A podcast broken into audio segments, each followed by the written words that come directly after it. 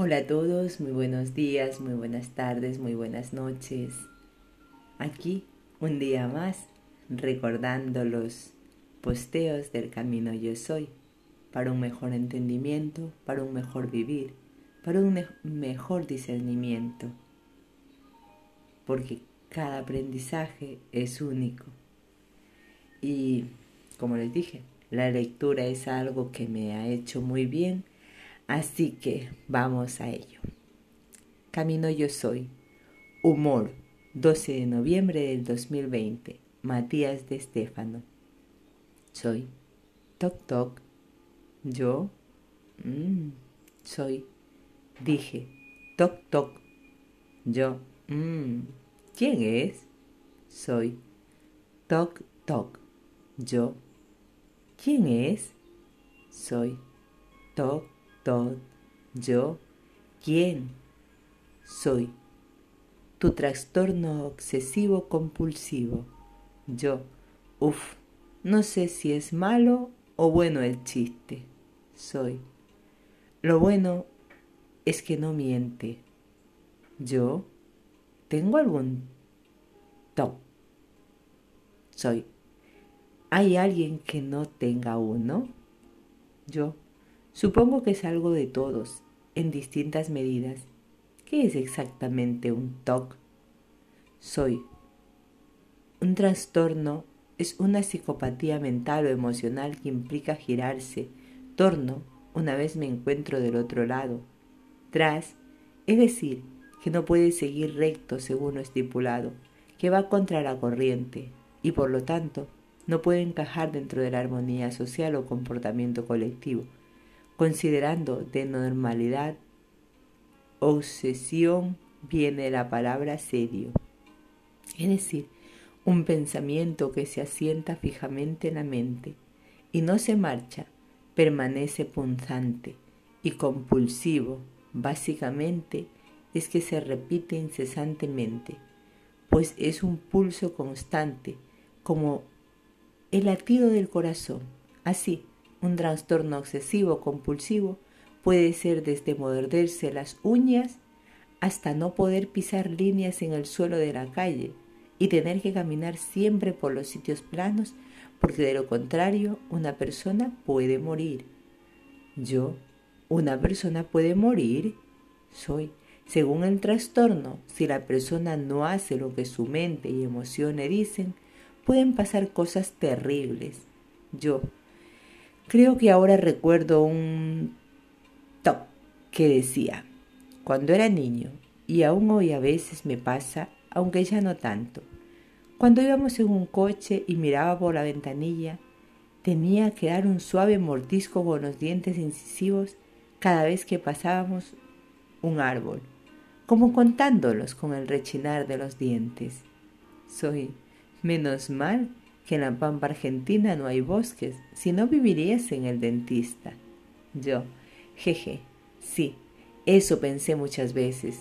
Creo que desde que viví en Europa ese trastorno desapareció. Recuerdo que una amiga durante la universidad había desarrollado el TOC, de tener que cerrar todas las puertas, ventanas y alacenas perfectamente. Y todos nosotros cada vez que levantaba él al baño le abríamos todo y se lo dejábamos a la mitad. Se desesperaba, luego se le fue. Creo que era por el estrés del estudio. También un amigo del colegio tenía el toque de contar chistes tras cada frase. Nos hacía reír, pero me di cuenta que lo que hacía para ocultar triste, que lo hacía para ocultar tristeza. Un día riendo sin parar le dije, no hace falta que me hagas reír, Sé que quieres llorar por lo que te pasó. Eso lo rompió. Comenzó a llorar y luego ya no quiso más chistes cada diez minutos. Lo hacía cada tanto, pero ya podíamos conversar. Soy. ¿Qué tienen todos en común? Yo. Todos estábamos nerviosos o tristes, todos estábamos estresados, bajo presión, y no sabíamos por dónde hacerlo salir. Soy. El cerebro, como hemos dicho, es un organismo desarrollado para almacenar e interpretar datos. busca ordenar las cosas para encontrar armonía, simetría, equilibrio, y sólo así sentirá que cumple su función. Cuando escoges, escondes algo en las profundidades del subconsciente, por disgusto, por tristeza, por encontrarte sobrepasado, cuando no puedes procesar conscientemente las cosas y las ocultas en las sombras, toda esa energía que el cerebro dispone para resolver el problema debe ser aplicada en algo. Así, el subconsciente busca reacciones para ordenar ideas, cosas, pensamientos, situaciones, y de esa forma la atención deja de estar sobre el foco a resolver y recae en algo banal, sin valor alguno. Pero ¿qué recibe el peso de todo lo que yace en el interior? ¿Qué sentías cuando contabas árboles con los dientes? Yo, que los conectaba, Sentía que si no lo hacía en alguno de ellos, había cosas que quedaban sueltas, como agujeros en un tejido. Me desesperaba pensar que no estaban todos conectados con esa red invisible. Soy la presión que de niño sentías con lo que de tus angustias, maestros y mi memorias te transmitían sobre la conexión de la red. La responsabilidad de hacer que miles de personas te escucharan, el tener que mostrarte al mundo, las preguntas de cómo lo lograrías, cómo hablar, cómo enfrentar la vergüenza que te daba el, el público, lograr ir a todos esos sitios del mundo que parecían tan lejanos. ¿Cómo? A todo ello, un niño de 12 años no podía procesar tanta responsabilidad, así que tu cerebro lo acallaba contando y conectando árboles con los dientes que usarías para hablar y mostrarte al mundo. Yo, Nunca lo había visto así. Ahora tiene mucho sentido. Entonces era yo mismo tratando de protegerme de la presión del estrés. Soy. Lo que hace tu mente es protegerse mediante la creación de una realidad paralela en la cual poner todo el foco. Recuerda que a tu cuerpo solo le importa vivir y sobrevivir le da igual tu búsqueda espiritual o trascendencia del ser, pues fue diseñado para protegerse de amenazas y de mantenerte con vida el mayor tiempo posible. Y a veces incluso debe protegerse de la verdad, pues un individuo que creció envuelto en mentiras comprenderá que las mismas han sido útiles para mantenerse vivo y por lo tanto encontrará comodidad y seguridad en la mentira, haciendo de la verdad una amenaza que puede traer consigo caos, destrucción, incomodidad, es así que el cerebro, la emoción prefiere negar esa realidad y crear una ficción, una realidad lateral por donde la atención se libere. Yo, wow, es impresionante. Soy toda religión, cultura, pensamiento científico, espiritual, filosofía, ideología, son realidades paralelas, creadas para aferrarse a una sensación de seguridad, basadas en mentiras más digeribles.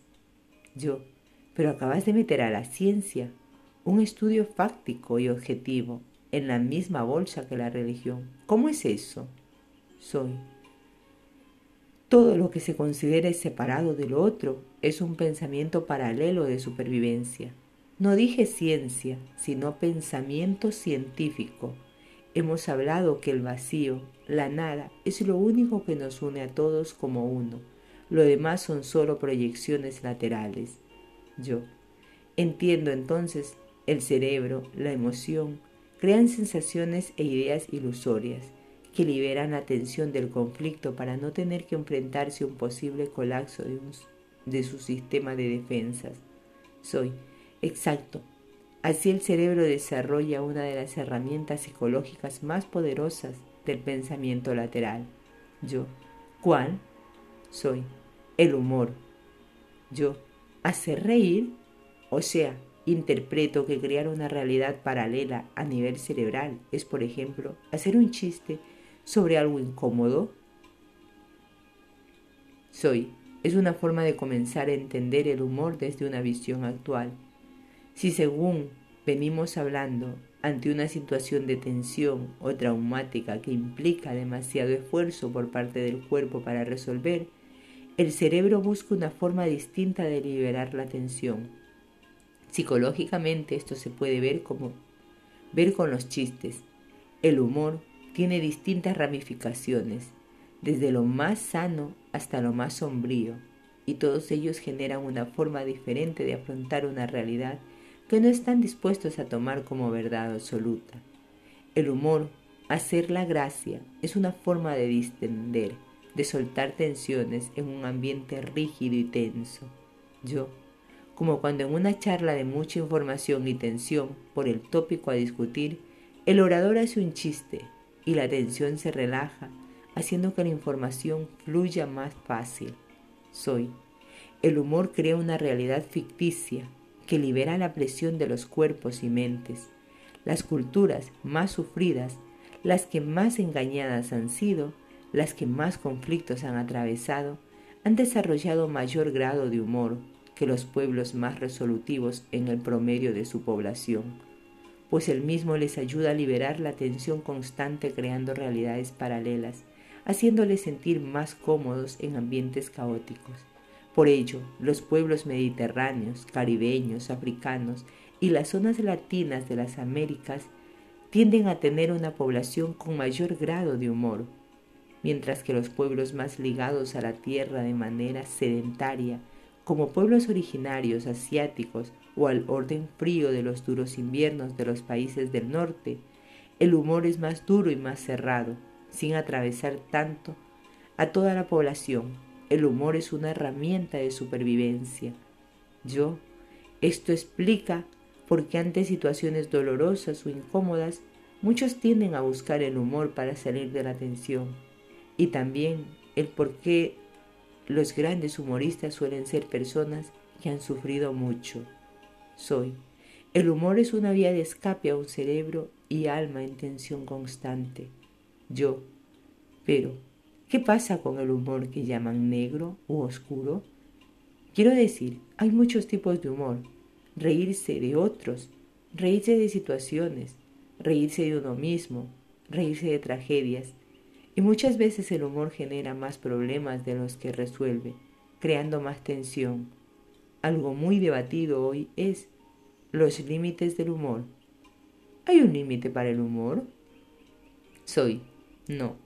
El límite lo establece la moral, y la moral está relacionada a un acuerdo social y comunitario. El humor es inherente al humano y no puede ser prohibido por ley ideológica.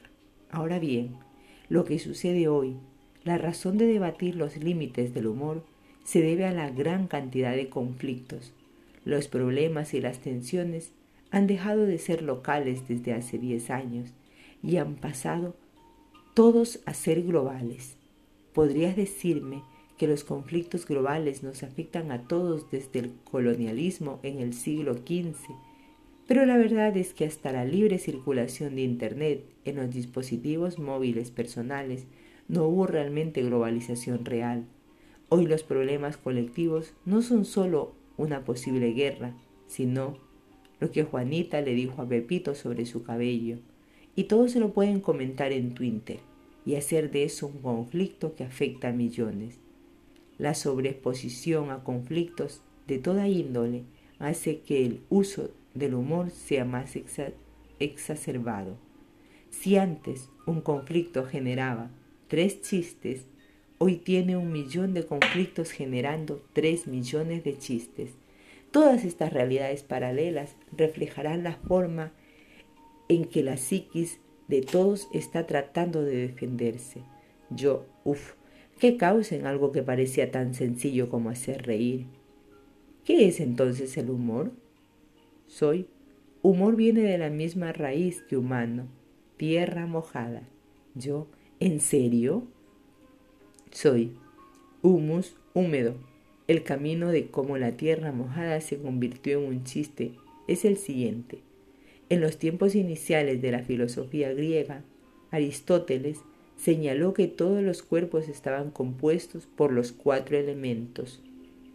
El humano nació de la tierra, de sus elementos químicos, pero en ese momento no podía comprender a su vez el agua corría por su interior. Todas las ideas antiguas decían que el humano había nacido del barro, entre el agua y la tierra, moldeado por los dioses, se les había dado el fuego que permitía el latido de su corazón, el alma y su espíritu en el aire, la respiración. Pero posteriormente, los estudiosos del cuerpo, teniendo en cuenta de que el humano había nacido del barro, dividieron el mundo interior del cuerpo del hombre y la mujer en cuatro barros distintos que llamaron gimos, líquidos. Los romanos, los romanos tomaron esta idea griega y la mantuvieron, llamando a estos cuatro líquidos como humedales, humedad, diferenciados como sangre, bilis, amarilla, bilis negra y flema. A estos se les conoció como los cuatro humores que componen al humano. Pero luego, en la expansión del imperio, el médico galeno afirmó la existencia de un quinto humor, la quinta esencia, que llamó teneuma, soplo, que dio origen al concepto atribuido al órgano pulmón. Así, la respiración del latín expiraré dio origen a la palabra espíritus, es decir, el que respira el soplo. Así, el quinto humor se convertiría en un atributo del alma, que en griego conoces como sige, origen de todo lo que hoy llamas psicológico. Por esto, el humor pasó a formar parte de un atributo del alma, cuando en realidad su origen proviene de las aguas oscuras del interior del cuerpo. Yo, por ello relacionas humor con escorpión. Soy, exacto, las profundas aguas de tu cuerpo, que contienen la esencia de tu vida, las que hacen todo por mantenerte vivo, ellas son las que despiertan el humor del alma, de tu alma. El humor, pues, es un atributo de supervivencia que es de convertir en una herramienta de conciencia. La quinta esencia de tu alma es tomar el veneno y convertirlo en medicina. Yo, ¿es así como la risa sana? Soy. De ser una vía de escape para protegerse, el humor puede salvar vidas, liberándolas de la tensión. La risa, la gracia, buscan escapar de la realidad del conflicto. Y cuanto más corras del conflicto, la risa, el humor, se convertirán en un veneno que generará aún más tensión y conflictos en un mundo como el de hoy. Pero cuando te enfrentas al conflicto, reconoces que el humor es la clave de la sanación orgánica, así como de la liberación espiritual. Yo, rían humanos, nos dijeron el día 11-11 del 2021, en el encuentro de almas, los seres que hablaron a través de mí. Lo repitieron varias veces, rían humanos. Ahora entiendo. Hoy, en el día 101 de la alineación, el mismo código de esos seres usaban aquel día mágico 1111, el código de ERKS, que es IOI, y sus maestros diciéndonos, rían humanos, rían humanos, y seréis libres. Soy. Tener buen humor va mucho más allá de un buen chiste. Toc, toc. Yo. ¿Quién es? Soy. Soy yo. Yo. ¿Y el chiste? Soy. ¿Me ves a mí con cara de humor? Yo, tal vez te vendría bien estar un poco húmedo cada tanto. Soy. Creo que lo entendí. Yo. Se llama chiste verde. Y no tiene nada que ver con el chakra corazón. Soy. Ríe humano. Yo. Ríe conmigo, espíritu. Gracias a todos por escuchar.